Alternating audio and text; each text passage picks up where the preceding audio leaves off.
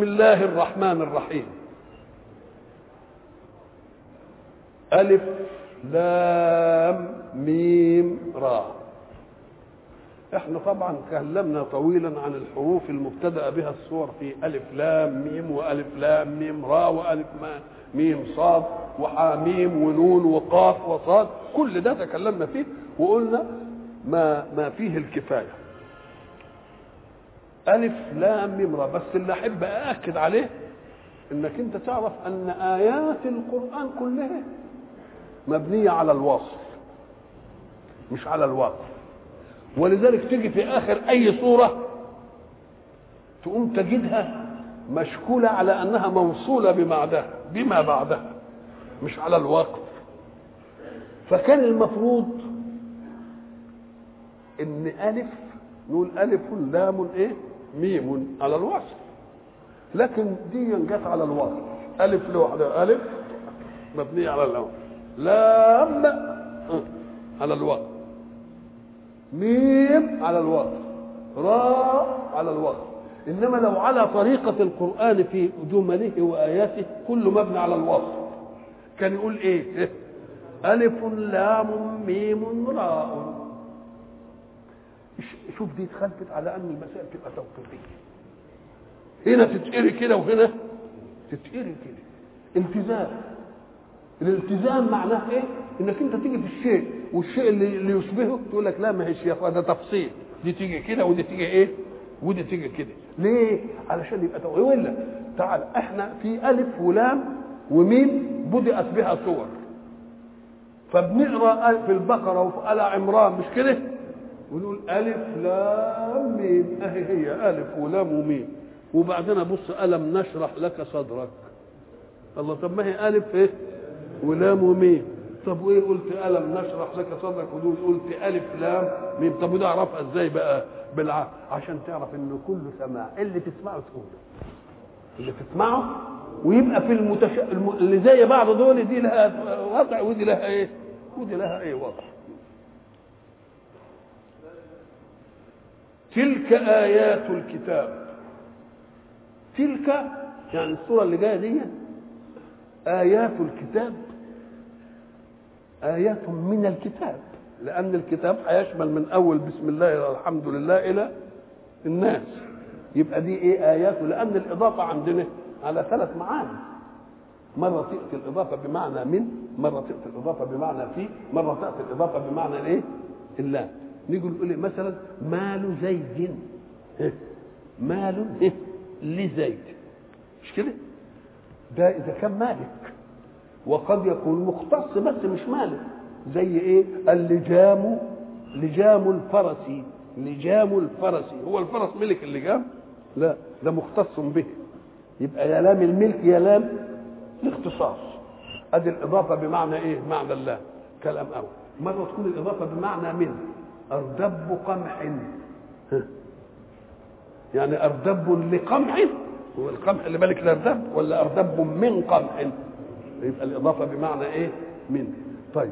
مكر الليل مذاكرة المنزل أو مذاكرة المسجد خير من مذاكرة المنزل. مذاكرة إيه؟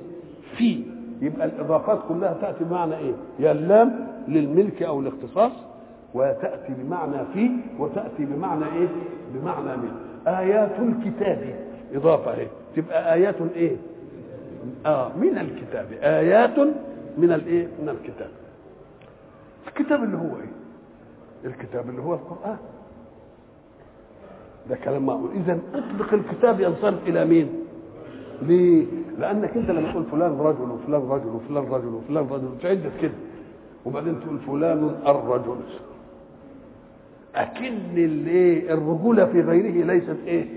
بحيث إذا أطلق ما تنصرفش إلى به تقول مثلا فلان ده فلان شاعر وفلان شاعر إنما فلان الشاعر اللي يقال له شاعر بحق وايه تبقى كلمة الكتاب إذا أطلقت انصرفت إيه؟ في العقائد إلى القرآن. والكتاب في النحو ينصرف إلى كتاب مين؟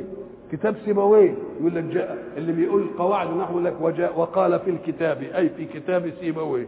يبقى اذا الكتاب اسمه قلب علم بالغلبة. علم بالغلبة. تلك آيات الكتاب.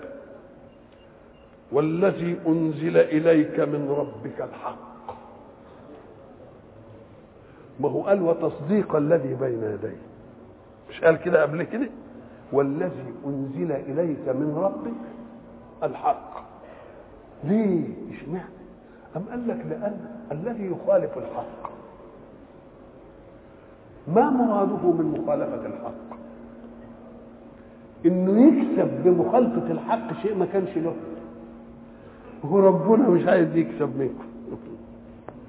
يبقى يقول الايه يبقى يقول الحق.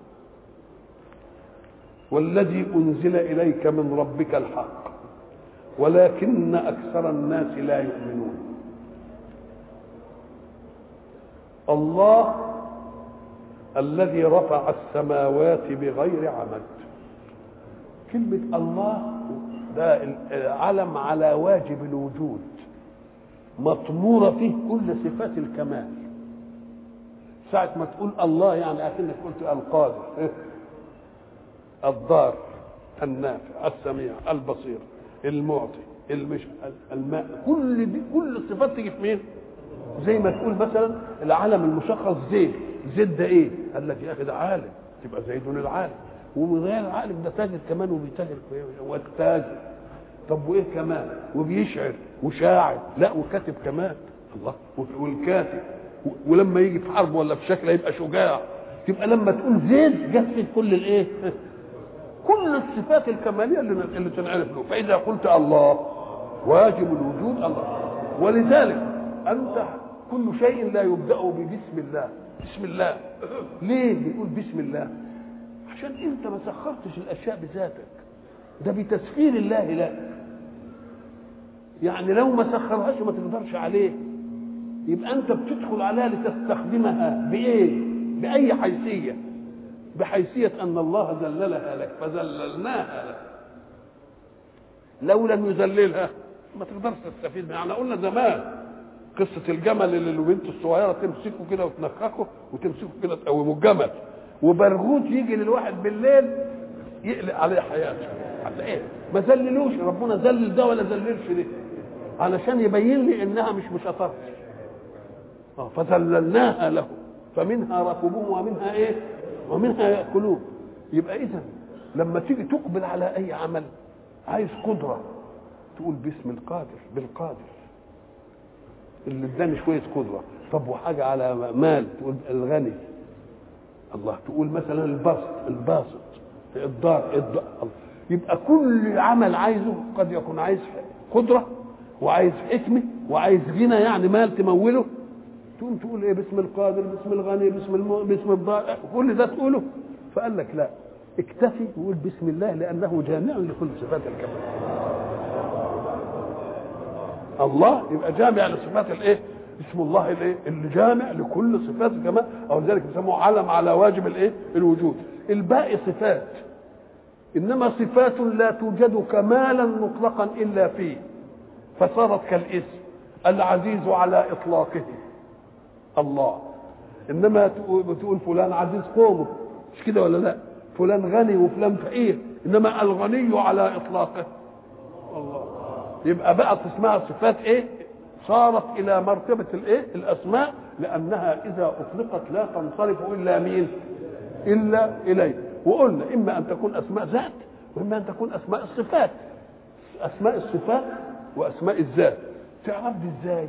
أم قال لك إذا كان الاسم ملوش مقابل؟ يبقى ده صفة ذات العزيز. إنما صفة الصفة والفعل المعز. لازم يجي لها مقابل هو المذل لو معز بس ولا يقدرش يذل يبقى ما يبقاش إله. لو باسط ولهش قابض يبقى ما ينفعش إله. مش كده؟ لو ضار ولا ينفعش يبقى نافع يبقى ما ينفعش إله. يبقى فيه صفة ولها إيه؟ مقابلها. دي لأن فعلها في الغير. إنما عزيز في ذاته ومعز لغيره ومذل لغيره. نعم. الله يبقى الجامع لكل صفات الايه؟ الكمال. اللي عرفناه اللي, اللي نشأت منه هذه الحياة وفي أسماء تانية علمها الله لبعض خلقه وفي أسماء تانية هنعرفها إن شاء الله حين نلقاه. وجوه يومئذ ناظرة إلى ربها إيه؟ ناظرة. إن شاء الله. الله الذي رفع السماوات. مسكني من العالم العلو على طول. ما جابليش من الأرض الأول من العالم الإيه؟ العلو. رفع السماوات. كلمة رفع إذا استعملتها استعمال بشري تدل على أن شيئا كان في وضع ثم رفعته عن موضعه إلى أعلى. ورفع أبويه على العرش. أبويه قاعدين كده ورفعهم على العرش حطوه يبقى رفع السماوات. هل كانت السماوات يعني موضوعة كده وبعدين ربنا رفعها؟ لا. رفع السماوات خلقها مرفوعة. خلقها إيه؟ رحمة الله على سيدنا الشيخ عبد الجليل العيسي كان يقول إيه؟ لو قلت سبحان من كبر الفيل. هل الفيل ده كان صغنن كده وربنا كبره ولا خلقه كبيرا؟ طب سبحان من صغر البعوضة. هي كانت كبيرة قوي كده وبعدين ربنا صغرها ولا هي خلقها على هذه آه. الله الذي رفع السماوات أي خلقها إيه؟ مرفوعة. بغير عمد الله كأن الرفع دي كان مقتضاه إن يا فيها عمد تشيله يا حاجة تمسكه من فوق. السماء نبص لها نشوف كده ونمشي إلى امتداد الأفق وده يمشي كده يقول له ما, ما, ما انصدمتش في عمود. محدش انصدم في عمود ابدا. الله. والأفق ينطبق السماء على الأرض كده يا ما انطبقتش ولا حاجة إنما بصرك انتهى هنا فانطبق ده يمشي كده وده يمشي كده. يقول يلا إيه نمشي في كل اتجاه. نقوم ما نلاقيش لا لا عمود ولا أي حاجة. يبقى اذا هي مرئية هكذا ولا لا؟ يا ترى من غير عمد مرئية ترونها كذلك يعني من غير عمد مرئية؟ ولا ما فيش عمد خالص؟ إحنا بنشوف ما فيش عمد خالص أو ما فيش عمد مرئي. ليه؟ أم قال لك لأن يمكن حاجة ثانية لأن إحنا قلنا ما دام اترفع شيء اترفع يبقى إيه؟ يا شيء شايله. يا شيء إيه؟ نسب ربنا جاب الجهتين الاثنين يمسك السماوات أن تقع على الأرض إلا بإذنه. من أعلى. يبقى إن كانت من أعلى ممسوكة من أعلى يبقى مش عايزة إيه؟ مش عايزة عمد. مش كده ولا لا؟ طيب يمسكها يعني إيه؟ يضع لها قوانينها الخاصة قوانينها الخاصة. اللي ما نعرفهاش لسه. إنما إحنا لو لو جئنا بمسح للدنيا بواسطة الأشياء والأقمار الصناعية اللي بيعملوها وبواسطة السياحات لن نجد عمد عمد ويتبارى المهندسون الآن في أن يكبروا سقوفا بغير عمد. كل ما يتقدم العلم عايزين يعملوا إيه, إيه؟ سقف ويقعدوا يتفننوا بقى يعملوا عملية الشد وعملية المش عارف إيه وعملية إيه وعملية. كل أهي إحنا عم نعملها في مساحة لا تتجاوز كم متر. وعمالين إيه متعبين. وبعد ذلك نقول له برضه العمد بس أصلها مش في ده جاية في الجوانب. هو أنا أقول السقف ملوش عمد طب والجدران بتعمل إيه يا حضرتك وإلى لقاء آخر إن شاء الله.